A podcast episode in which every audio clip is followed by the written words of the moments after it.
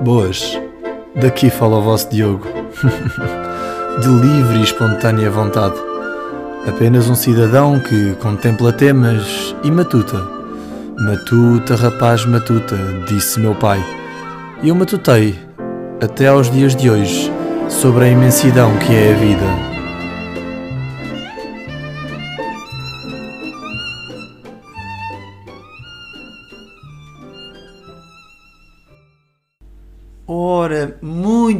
Tarde a todos. Para mim é boa noite, para vocês pode ser bom dia, depende da hora do dia que vocês ouçam isto. Portanto, eu já comecei mal. Então, um, um resto de dia feliz. Assim estou sempre a ocultar as horas. Bom, malta, milhares de pessoas me perguntam. Duas. Ahm, como é que surgiu isto?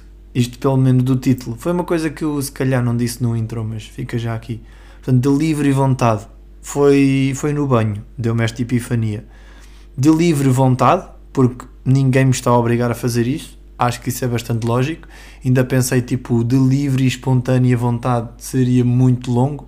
Embora na minha cabeça fosse o provérbio certo. Eu nunca digo só de livre vontade. Não sei porque ponho sempre o espontânea. Mas pare parece mais correto juntar os dois. Mas pronto, e delivery, porque é entrega.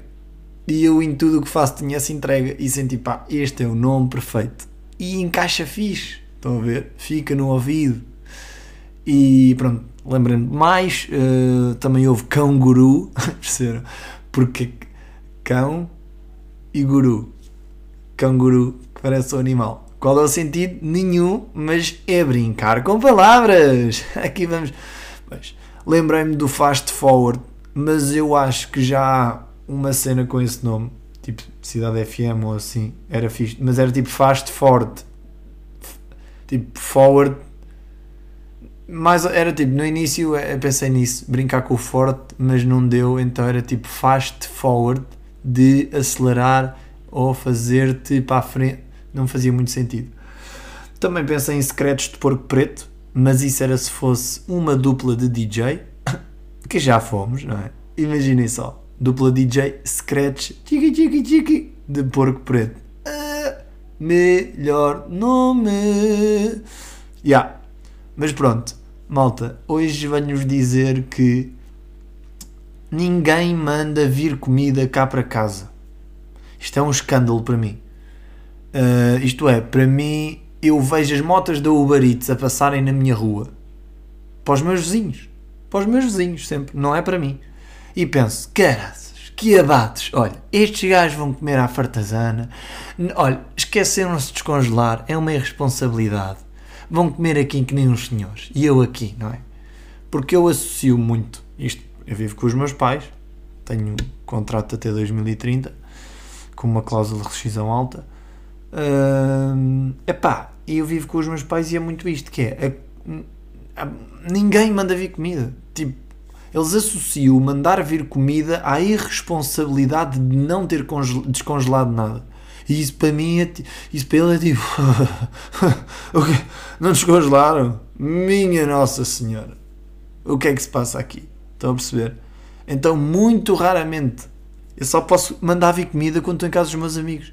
Eres uma criança e tipo, deixa-me mandar vir comida, mesmo como quem tipo, esqueceu de congelar coisas. E yeah, é isto, eu como muito comida de fora, fora da minha casa. É engraçado. E, porque pronto, é só americanices. O, o envolve aplicação. E para o, para o senhor Zé e para a senhora Cristina. Envolve aplicação, já não dá já não dá, que diz, confusão, e depois não paga, e não trazem, e não serve. É melhor é sair de casa e ir direto à coisa. Agora vou estar a mandar vir comida para o senhor do Uber saber que eu não me lembrei de descongelar nada. O orgulho ferido. Um escândalo. Mas é, é muito. Isso é, são, é o que o meu pai diz, é americaneses. Americaneses. Porque é, é isso. A minha irmã vive no Canadá. Portanto, já estão a ver. Portanto, e lá as coisas são diferentes, sabem?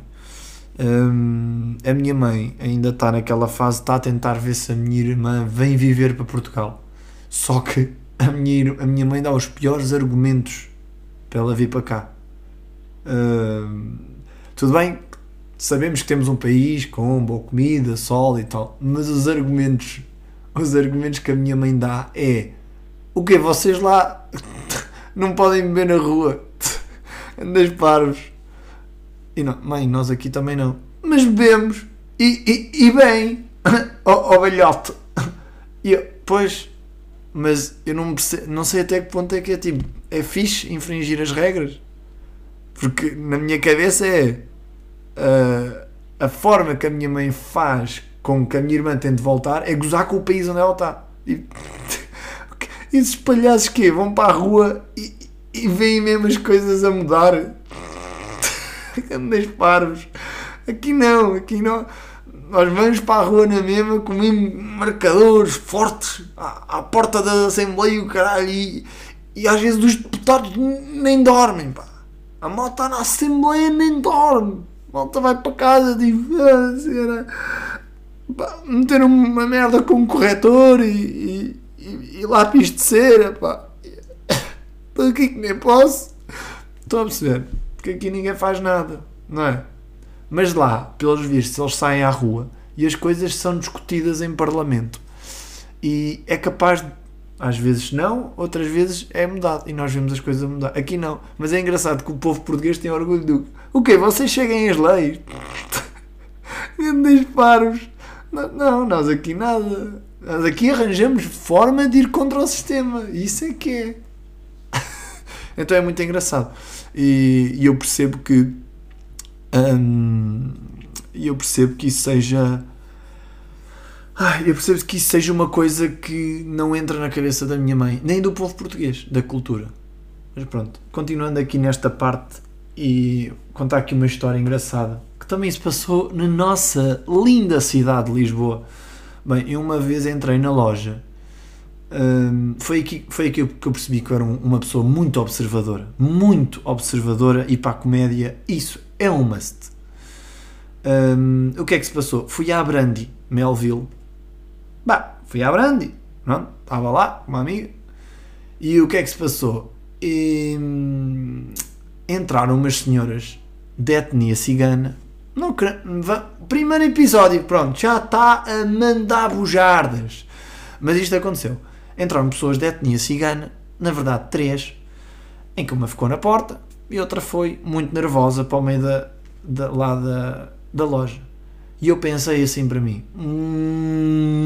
está hum, calado, Diogo. Está calado. E eu, caladinho. E quando dou por mim, vejo uma das senhoras de etnia cigana a botar os vestidos dentro de um saco, a tirar todos os vestidos e a pôr dentro do saco. E eu a pensar: oh, meu amigo, estás a presenciar um assalto. Tanto que a rapariga que estava comigo disse: Olha para trás, discretamente, que eu acho que isto é um assalto. Eu não tive tempo de reagir, porque entretanto arrancaram. Tanto havia uma senhora da porta e havia a senhora que estava a roubar. Arrancaram. E eu, meu Deus, olho, fui à caixa, o que é estranho. Imagina uma senhora da caixa. Próximo Ora, era esta camisola e você foi assaltada. Diga, como? É 14 euros. Não disse foi assaltar. Foi. Portanto, estavam. Do... E depois lá está o, o, o, o Diogo de tentar. Portanto, eram, eram duas senhoras. E como é que eram as senhoras? Ora, eram duas senhoras. Ah, vamos lá. De etnia cigana, que é mesmo assim. Uh, portanto, assaltaram, levaram os vestidos. E a rapariga que estava comigo não tinha visto nada. Mas eu, pelos vistos, vi tudo. Ah, mas consegue descrevê-la? Ora, consigo, olha, nem me diga nada. Uma estava com uma saia preta, com um top preto. A outra estava com um vestido bem justo. Uma delas tinha um eyeliner, tinha o cabelo até ao rabo. Uh, bem, consegui ver mais o que o, o, vestido dela era vermelho, o vestido da outra senhora era preto, como já disse, era uma saia da puma. A senhora era bem anafada, a senhora da porta realmente eh, tinha comida demais. A outra senhora é bastante franzina, vinha bem ansiosa e tinha algum saco com elas. Claro que sim, não é? Não iam levar na mão. Era um salto, de, era um saco da Bear Vercamp, não, já era quê? Timber, é uma, acho que era uma boa loja de roupa, era um saco amarelo, um saco da, da Timberland, e, e lá dentro tinha vestidos, muitos vestidos, e a senhora ficou, meu Deus, eu tenho que ligar à polícia com essas informações. Tanto que ela não só apontou num post-it, como quase que fez ali uma lista de tarefas. Fez uma lista de tarefas de. Ora bem, você vai me dizer tudo outra vez. Porque pelos vistos, até se calhar até acho que foi você. Estás a ver? É tão específico que as pessoas não acreditam. Uh, mas foi mesmo assim. E eu pensei, caraças, meu, que tamanho de informação que eu consigo dizer em tão pouco tempo. E, e, e, para mim foi tipo, eu consigo fazer, eu consigo agora pegar num papel e dizer tudo o que eu vi nos últimos 10 minutos. E isso deixa a minha cabeça cansadinha, não é? Porque eu depois pensei, oh, isto pode ser qualquer coisa para a comédia. Bota a escrever. Isto acontece muito. Isto acontece em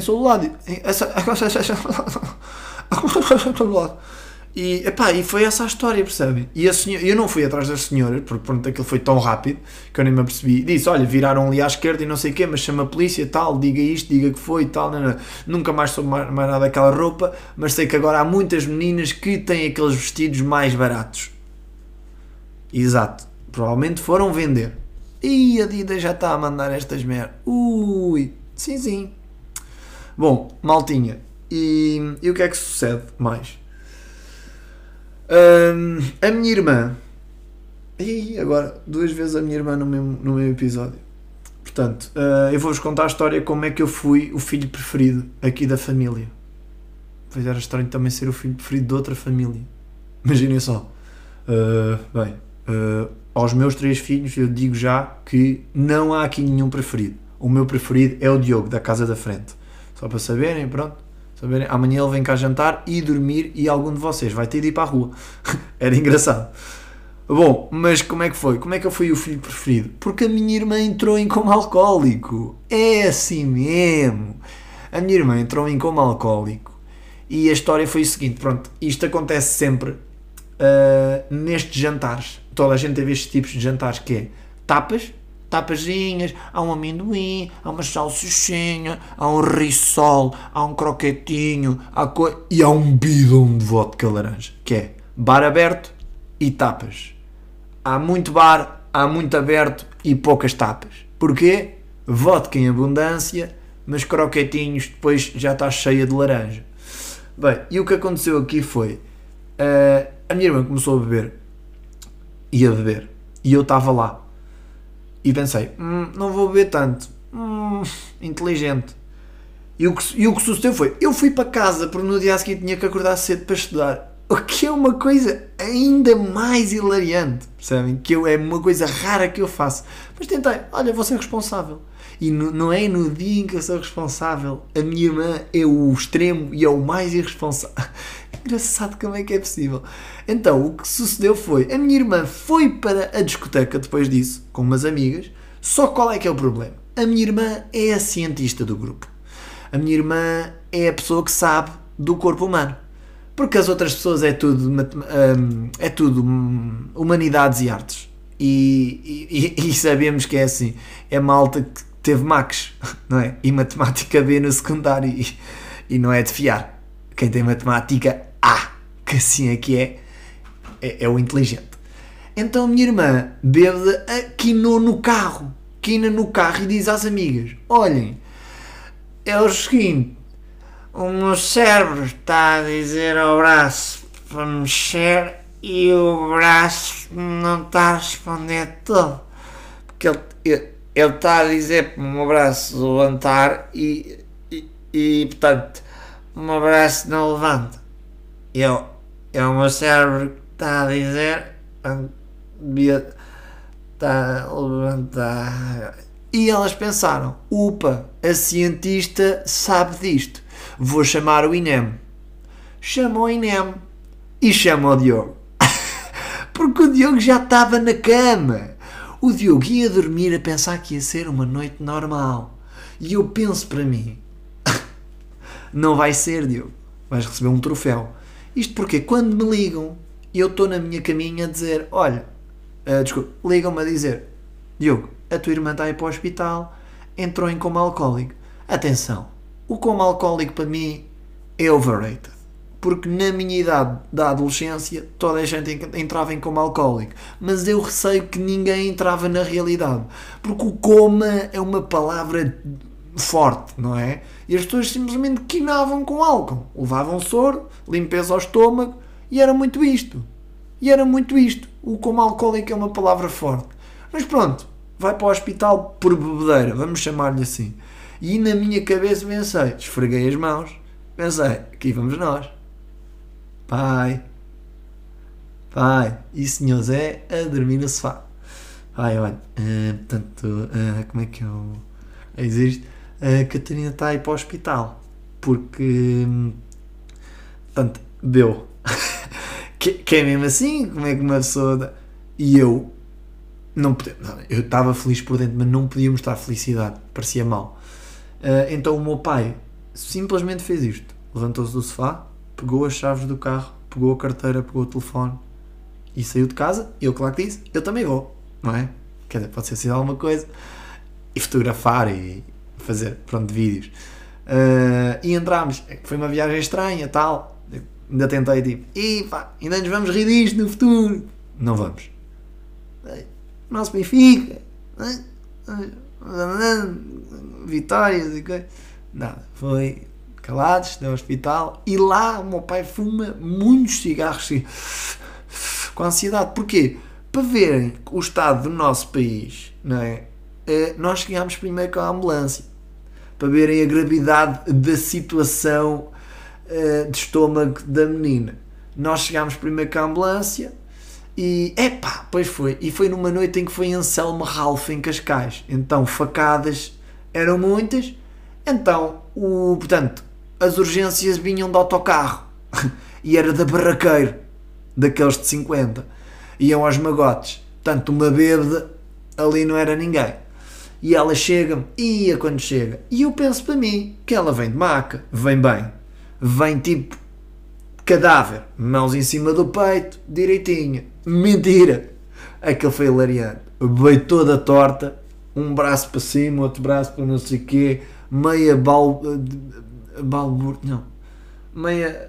a dizer umas palavras que não se percebiam, portanto, meio. até acho que era latim, e estava a dizer encheu-me o copo, em latim.